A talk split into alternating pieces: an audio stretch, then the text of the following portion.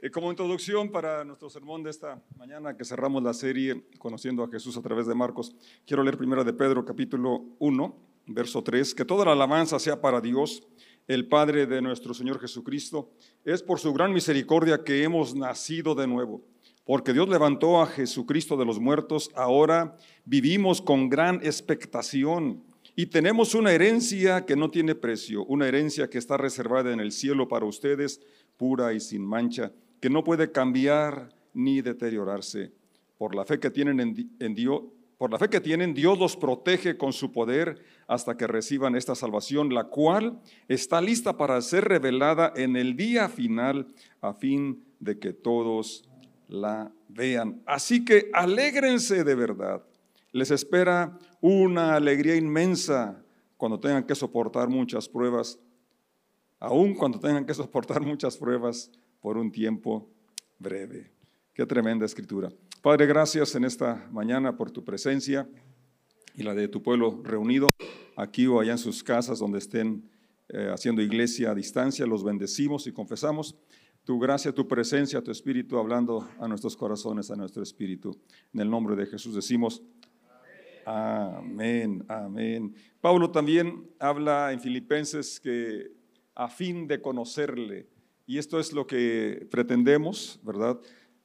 Llegar a conocer un poco más del amor, de la gracia, la misericordia y la provisión que Dios tiene para cada, cada uno de nosotros. Y bueno, en este capítulo que cierra Marcos, el, su evangelio, no podía ser de otra manera, de una manera tan, tan gloriosa como con la resurrección de Jesucristo, habla de victoria, habla, habla de esperanza, habla de triunfo después de ese dolor tan grande que experimentó él físicamente y sus seguidores al verlo ahí crucificado, al ver visto cómo eh, se habían burlado de él, cómo lo habían golpeado.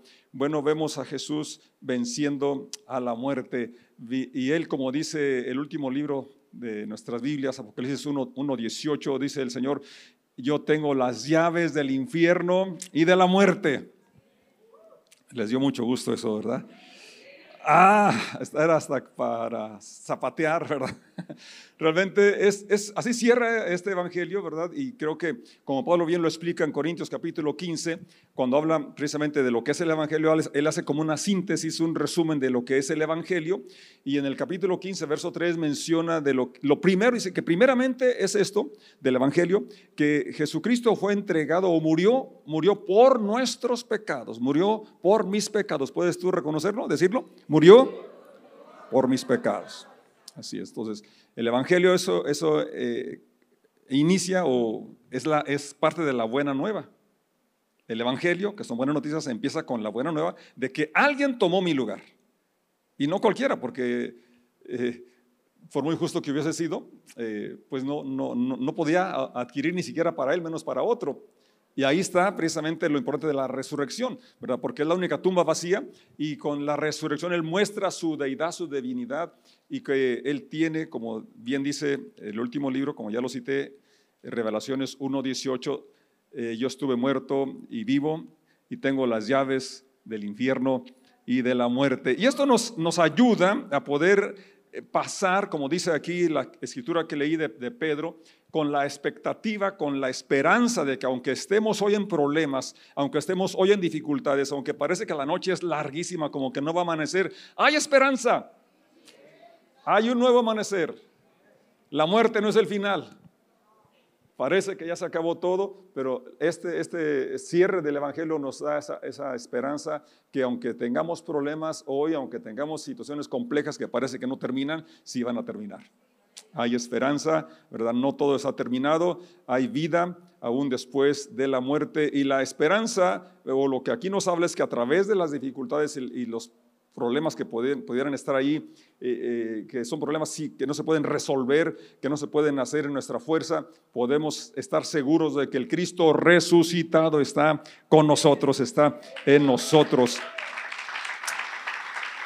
El poder, amén esto es importante porque si no has pasado por momentos complicados, nos vamos a pasar. Y es que, no es que quiera decir algo triste o negativo, pero es la realidad de la vida.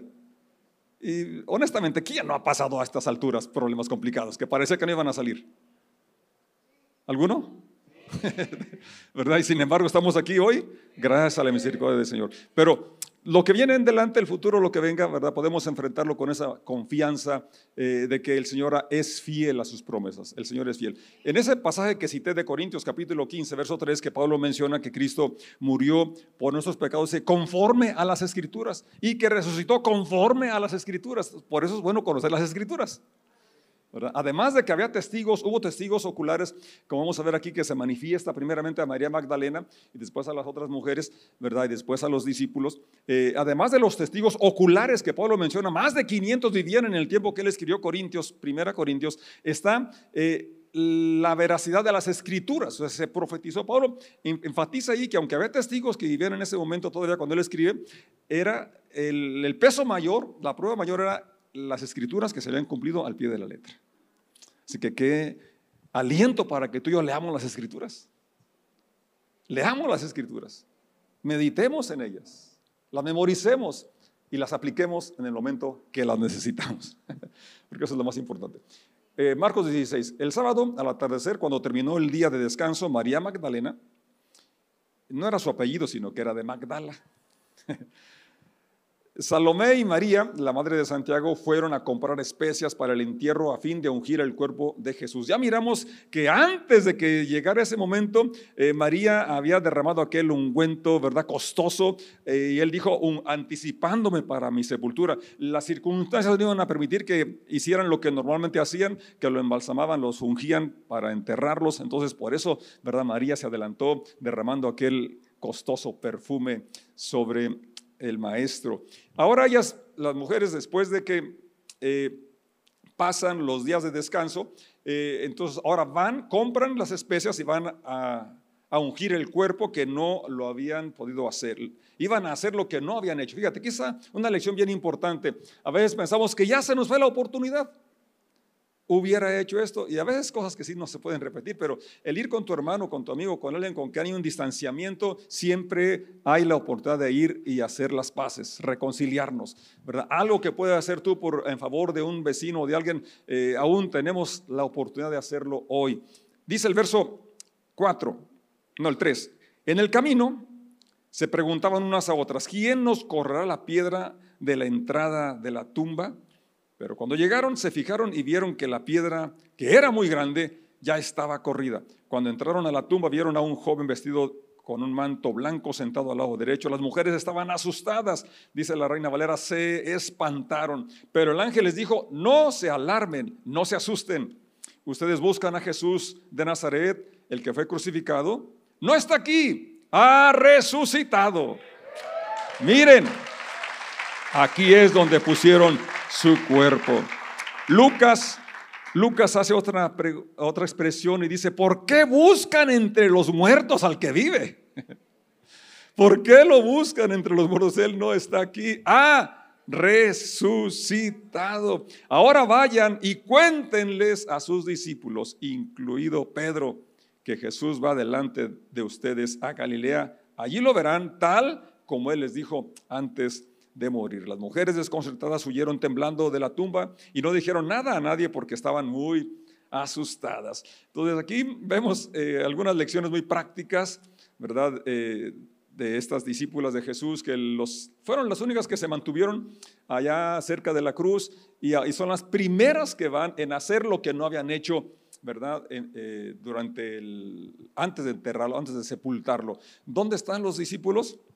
¿No que los hombres son muy valientes? ¿No que las mujeres son el sexo débil? Son las que están primero cerca de la cruz y ahora son las primeras que toman la iniciativa y hacen lo que no pudieron hacer. No dijeron, pues ya para qué. No, había mucha gratitud en sus corazones, había mucho amor como para dejar de hacer algo que hubieran querido hacer de otra manera, pero el hecho de que no lo hicieron antes ya no era una excusa para no hacerlo ahora. Incluso dice que cuando iban caminando hacia, hacia el sepulcro, iban pensando, ¿y quién va a quitar la piedra? ¿Quién va a movernos la piedra? Porque según dice aquí Marcos, era una piedra muy grande. ¿Sí? Entonces, eh, a veces tú y yo vamos eh, o no hacemos algún proyecto porque pensamos quién va a quitar la piedra. Hay obstáculos. ¿Quién va a ayudarme? ¿Cómo le haremos? Ellas siguieron caminando, siguieron con su propósito, aún pensando en que su fuerza era insuficiente para mover semejante roca, semejante piedra.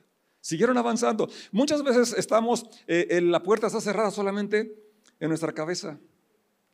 La puerta a veces está cerrada nada más en nuestra imaginación. Y puede ser que sí esté cerrada literalmente, pero hay la intervención de ángeles, la intervención de Dios que va a abrir la puerta. Cuando llegaron dice que ya estaba la, piedra corrida. Y otro evangelio nos menciona que el ángel del Señor descendió y corrió, movió la piedra. Ya estaba abierta la tumba para que ellas entraran, no solamente ya no para ungir, sino para darse cuenta que había algo mejor que ungir al Señor, darse cuenta que Jesús no está muerto, Él ha resucitado. Pero aquí la aplicación para mi vida y para tu vida es que aunque veas obstáculos insalvables que en tu fuerza no son posibles, sigas avanzando. Vamos adelante. Y cuando nos cuando lleguemos al momento, ¿verdad? Entonces vamos a ver que las puertas se van a abrir. Cuando sacó el Señor a Israel de Egipto, el, el mar no se abrió sino hasta que estaban ahí cerca. El Jordán no se abrió sino hasta que los sacerdotes empezaron a pisar el agua. Y a veces queremos mirar el camino abierto, ¿verdad? Queremos ver que ya la, piedra está corrida. Vamos a avanzar a pesar de que humanamente es imposible. Vamos a avanzar aunque vienen las dudas, viene la incertidumbre y reconocemos nuestra limitación, pero tenemos que recordar, como oró el Señor, Padre, para ti todas las cosas son posibles. Amén. Eso es fe. Por eso si algo reprendió al Señor, más adelante lo vamos a leer, es la incredulidad, que no podían creer algo que Él ya les había eh, dicho que iba a suceder y aún así no lo habían creído. Entonces, no vamos a permitir que las dificultades, los obstáculos nos frenen, sobre todo en la misión, la comisión que tenemos de extender el reino, de hablar del amor de Jesucristo, que nuestras vidas sean un reflejo de que sí creemos en el Cristo resucitado. Así es, y que cuando enfrentemos dificultades, las cuales todos las tenemos, una pérdida, una decepción, un fracaso, sigamos avanzando porque en Cristo hay esperanza. Los milagros suceden cuando hay fidelidad, cuando hay constancia, cuando perseveramos. La perseverancia es un distintivo de Jesucristo, ¿verdad? Él nos, enseña nos, con su ejemplo a, a ser fieles, a avanzar aún en medio de la incertidumbre, aun cuando las dudas nos asaltan, eh, el temor, como en el caso de, estas mujeres que ahí lo relata, se espantaron, tuvieron miedo y no era para menos, ¿verdad? Los acontecimientos que estaban experimentando, pero siguieron avanzando y experimentaron el milagro de la resurrección. Pudieron ser las primeras en ser las testigas fieles del, evento más trascendente de la historia y del universo, la resurrección de Jesucristo. Pablo dice, si Cristo no resucitó, vana es nuestra fe, vana es nuestra predicación y aún más, aún estaríamos en nuestros delitos y pecados. Pero Cristo ha resucitado. Primicias de los que durmieron es hecho. Ah, gloria a Dios. Y él, por eso, en otro momento, ¿verdad? Dijo, ¿dónde está, oh muerte, tu aguijón? ¿Dónde está tu victoria? ¿Dónde? Jesucristo lo ha, ha derrotado. Entonces, esa es la, confianza que nos da para avanzar. Y es cierto, ¿verdad? Podemos tener momentos de, duda, eh, momentos de, de, inquietud, pero ahí está el Señor y manda a sus ángeles también para decirnos que no tengamos miedo. Él está con nosotros y eso nos anima a seguir avanzando con la plena confianza de que habrá momentos en que sí vamos a, sentirnos eh, tristes o vamos a llorar o, en medio de la duda. Es, importante notar cómo ahí, cuando el ángel le dice que vaya a, decirle a los discípulos lo que sucede, dice, incluido a Pedro. Bueno, los discípulos, Pedro era discípulo, ¿verdad? Ya no tenía por qué decirle incluido a Pedro. Pero ¿por qué le dice incluido a Pedro? Porque me imagino que, que Pedro se sentía más que ninguno eh, rechazado, que ya la había regado para siempre, porque negó al Señor. No solamente se fue como los demás, sino que lo negó, no una vez, no dos, sino cuántas? Tres veces. Entonces, por eso dice, incluso al que lo negó, incluso, ¿verdad? A él que no una, sino tres veces lo negó, díganle que vaya, ahí lo espero en Galilea, ahí los voy a mirar. Dios, hermanos, el Señor es muy compasivo con nosotros, con cada uno. Si le hemos fallado una, dos o tres, Él está aquí para levantarnos. Su poder y su gracia nos quiere restaurar. Amén. Amén. Y Dios nos ayude entonces para avanzar y que tengamos la, la, perseverancia, la fidelidad que estas mujeres nos muestran, ¿verdad? Cómo avanzaron a pesar de su limitación en la fuerza, podemos decir, fuerza física, eh, pero tener una, fe más fuerte que esa limitante y solo para descubrir que la puerta ya estaba abierta. Si tú y yo seguimos avanzando, vamos a darnos cuenta, ¿verdad? Cómo el camino ya está preparado, porque en Jesús siempre hay sorpresas. Él siempre es fiel a sus promesas y nos va a hacer y va a cumplir todo lo que ha prometido. Y que no nos frene entonces hoy nada que pareciera insalvable, a lo que pareciera mm, que no hay solución, que no hay respuesta. Vamos a seguir avanzando porque esto nos va a llevar a que se consume la meta, el sueño, aquello que pensabas que ya estaba muerto en Jesucristo puede resucitar. Él nos ha llenado con su Espíritu Santo. El poder que nos levantó de la tumba está actuando hoy a nuestro favor. Amén. Amén. Ahora, aquí les da instrucciones claras, vayan a Galilea. Allí el lugar de reunión y hemos visto, no era Jerusalén, sino a Galilea, donde él escogió, porque era el lugar donde podía ser un centro, ¿verdad? Que no era eh, el lugar exclusivo, que no hay lugares exclusivos para reunirnos, sino que donde estén dos o tres, allí está el Señor. Y es importante caminar en la dirección que Él nos señala. Y no seguir la tradición o no seguir lo que yo pienso, sino lo que Dios nos traza. ¿A dónde queremos ir? Quisieran ir mejor a Jerusalén porque ese es ahí el lugar santo, era el lugar donde está eh, el templo, era el lugar. Él los lleva a Galilea. A donde Él nos guíe es a donde debemos ir porque es ahí donde viene la bendición, cuando obedecemos, cuando seguimos eh, las instrucciones y cuando no solamente avanzamos, sino que avanzamos con un enfoque, avanzamos con un propósito, es conocerlo a Él, conocer su carácter, conocer su persona, para entonces poder llevar esta, esta, este evangelio, llevar su presencia a donde no ha llegado. Verso 9 menciona, siguiendo la lectura, después de que Jesús resucitó el domingo por la mañana temprano, la primera persona que lo vio fue María Magdalena. la mañana comentábamos, entonces yo, como Pablo se le ve lo machista que era, porque en Corintios, en Corintios 15 eh, menciona que se le apareció a Pedro y no menciona que se le apareció a María Magdalena, ni a ninguna mujer. Qué curioso, ¿verdad? Pero podemos encontrar situaciones, rasgos donde se ve la humanidad de las personas que fueron usadas para escribir y que esto nos hace voltear más nuestro corazón y atención a Jesucristo, ¿verdad? Más que a los escritores de otras porciones que tenemos en la, en la Biblia. La primera persona, ¿quién? Fue María Magdalena, la mujer de quien él había expulsado siete demonios. Ella fue a ver a los discípulos quienes estaban lamentándose, llorando y les dijo lo que había sucedido. Verso 11. Sin embargo, cuando les dijo que Jesús estaba vivo y que lo había visto, ¿ellos qué? Dijeron, gloria a Dios, se cumplió la profecía, se cumplió lo que Él nos dijo. No, hombre, mujeres, ¿a ustedes quién les va a querer, mujeres? A las mujeres no se les cree. No tienen palabra. Hasta han dicho, ¿no? ¿O qué? No, o, qué? ¿Eres mujer? Cuando, cuando alguien no cumple lo que promete. Tiempo después Jesús se apareció en otra forma a dos de sus seguidores que iban caminando desde Jerusalén al campo. En otro evangelio que van a Emaús. Ellos regresaron corriendo para contárselo a los demás, pero ¿qué?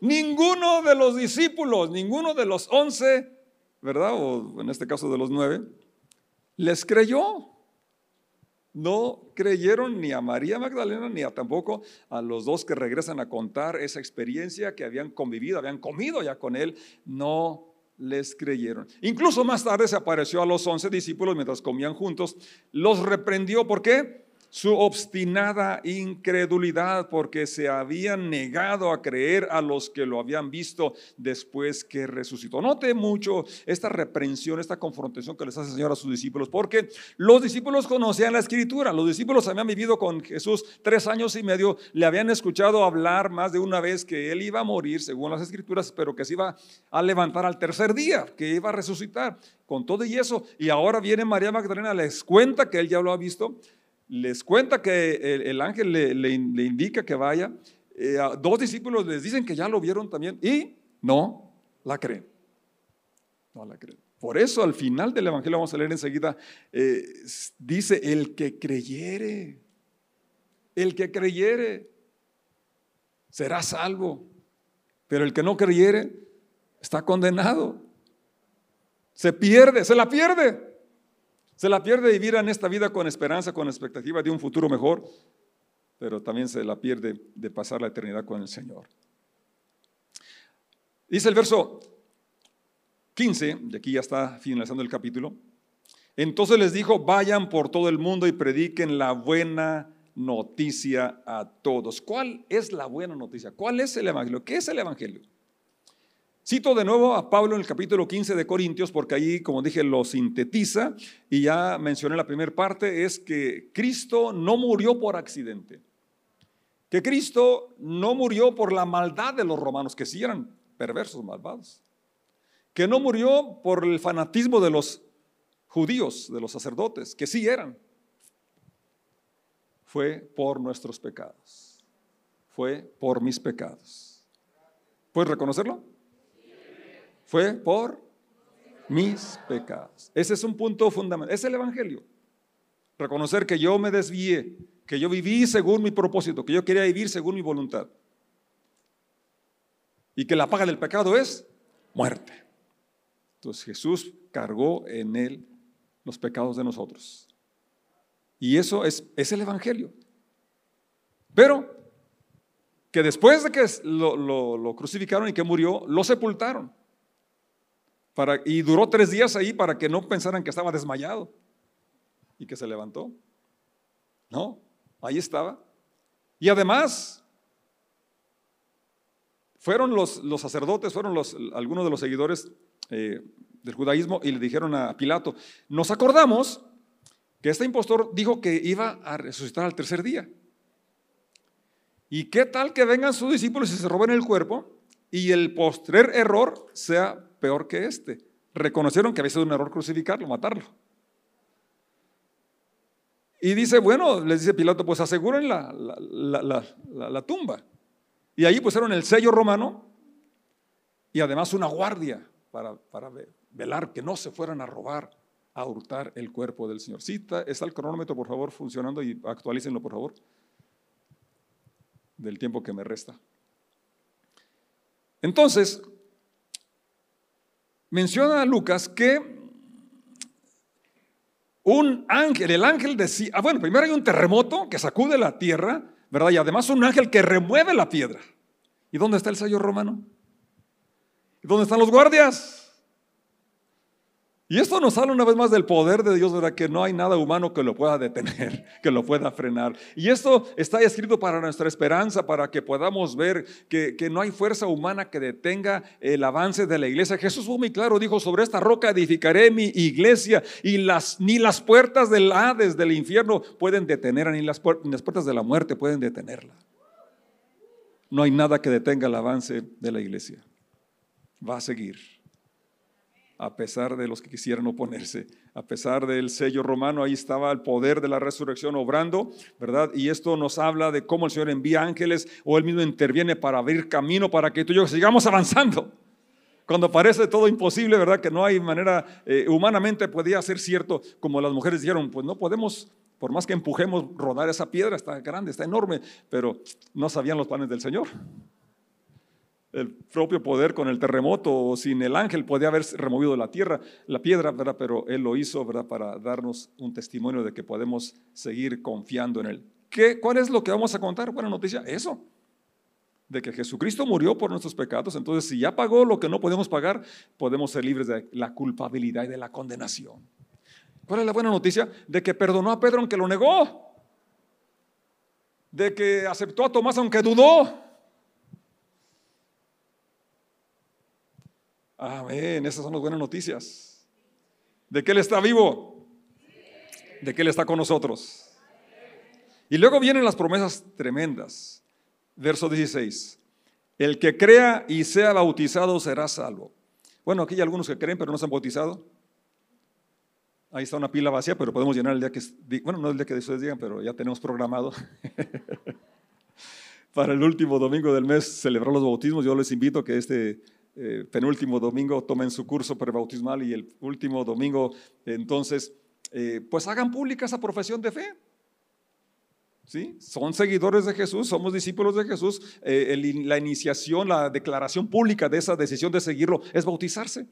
Aquí está muy claro, ahí está en la pantalla, ¿verdad? El que cree y qué. Entonces la única condición es que crea. ¿Verdad que sí? Y aquí hay muchos que creen y no se han bautizado. Y no quiero presionarlos, nomás quiero decirles que tienen que bautizar.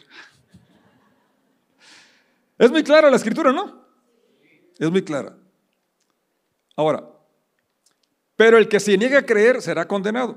Ahí ya no incluye la palabra bautizado para condenarse. Es porque no creyó. Y es que los que creen se bautizan. Y luego viene lo, maravilloso. Este es el Evangelio. Buenas noticias. Estas señales acompañarán a los que creen. Dice la reina Valera, estas señales seguirán a los que creen. Me gusta que diga, diga estas señales seguirán, porque algunos andan siguiendo las señales. ¿Verdad? No, las señales nos van a seguir a nosotros. Las señales van a ser evidentes en aquellos que podemos creer que Jesús ha resucitado, que el Cristo resucitado está conmigo en medio de la adversidad, en medio de la oscuridad, en medio de la noche, en medio de la tormenta. Ahí está el Señor con nosotros y hay esperanza, hay un nuevo amanecer, hay una resurrección. Y por eso, como leí en el verso, la lectura inicial de Pedro, hay una expectativa, hay esperanza, hay confianza. Amén. Estas señales acompañarán a los que creen, expulsarán demonios en mi nombre, hablarán nuevos idiomas. 18. podrán tomar serpientes en las manos sin que nada les pase. Ahora, no vaya a andar estoy buscando las serpientes para agarrarlas. Sucede como cuando eh, Pablo se quería echarle leña a la fogata y agarró una abrazada de leña y ahí estaba la serpiente, le mordió y ahí vemos, no le pasó nada. Si beben algo venenoso, no les haga daño. No vayan a probar con ese veneno para ratas u otro. Pues, no, es, claro que no, ¿verdad? Pero alguien que quisiera envenenarnos, aquí está la promesa. No les hará daño. Y viene lo siguiente, y nada más es la parte que sí nos apropiamos mucho, ¿verdad? Pondrán sus manos sobre los enfermos y sanarán. Ahora, ¿sobre quién vienen esas señales? ¿Para quién son esas promesas? Para los que creen. No es una eh, bendición o algo exclusivo para los que tengan don de sanidad o para ciertos apóstoles o profetas o pastores. Es para los que creen, entonces si usted está en su casa, tiene su cónyuge, su hijo, alguien enfermo, usted puede, debería apropiarse esta promesa, ¿no? Ese es el Evangelio. Ponga sus manos sobre él y en el nombre de Jesús declaremos sanidad, que lo que él ha comprado para nosotros nos, es para apropiarnos, para disfrutarlo hoy. Cuando el Señor Jesús terminó de hablar con ellos, fue levantado al cielo, se sentó en el lugar de honor a la derecha de Dios. ¿Ves? Verso 20. Y los discípulos fueron por todas partes y predicaron. Y el Señor actuó por medio de ellos, confirmando con muchas señales milagrosas lo que decían. ¿Qué nos, qué nos falta hacer de todo lo que aquí hemos eh, leído? las instrucciones de Jesucristo. Vamos a predicar el Evangelio. Vamos a salir a predicar por todas partes, a contar. La buena noticia es esta, en Cristo hay esperanza. Él no está en la tumba, Él no está en la cruz, Él ha resucitado. Ese poder que lo levantó de la tumba es el poder que está actuando en tu vida y en mi vida. Amén. No importa que seamos como Tomás, el Cristo resucitado disipa las, las dudas. Y él sigue invitándote, ven, acércate, acércate, pon tu, mete tu mano, mete tu dedo. No se asusta, ¿verdad? Sino que él quiere mostrar que puedes confiar en Él. Podemos confiar en Él. Así es. En la incertidumbre tenemos eh, la humanidad, así somos como humanos, a veces nos llega la duda, pero hay esperanza en Jesucristo. Él es paciente con nosotros. Gracias a Él por su fidelidad. Vamos a estar de pie y darle gracias porque Él nos restaura. Quizás le hemos negado como Pedro, quizás hemos dudado como, como Tomás, como todos los discípulos que aún con una evidencia, otra evidencia no creían. Pero aquí está el Señor para invitarnos hoy a que podamos poner nuestra confianza, nuestra confianza en Él y poder inspirar a otros a vivir una vida con expectativa, con esperanza, aún en medio de problemas complicados, como Pedro dice, por un breve tiempo. Hay pruebas, pero tenemos la expectativa, la esperanza de que hay un nuevo amanecer, de que hay resurrección, de que podemos lograr esa meta, ese sueño que parecía muerto, esa piedra que parecía imposible de mover para abrir la puerta. Ahí está el Señor. Y Él enviará un ángel para abrirla. Y si sigues avanzando, te vas a dar cuenta que ya estaba abierta. Y si no, ahí permanecer con fe hasta que se abra. Si esa es la voluntad de Dios. Porque aprendimos el domingo pasado, el miércoles, ¿verdad? No lo que yo quiero, no mi voluntad, sino tu voluntad. Y cuando es según su voluntad, Él va a hacer milagros. Él va a abrir puertas aunque parecía imposible.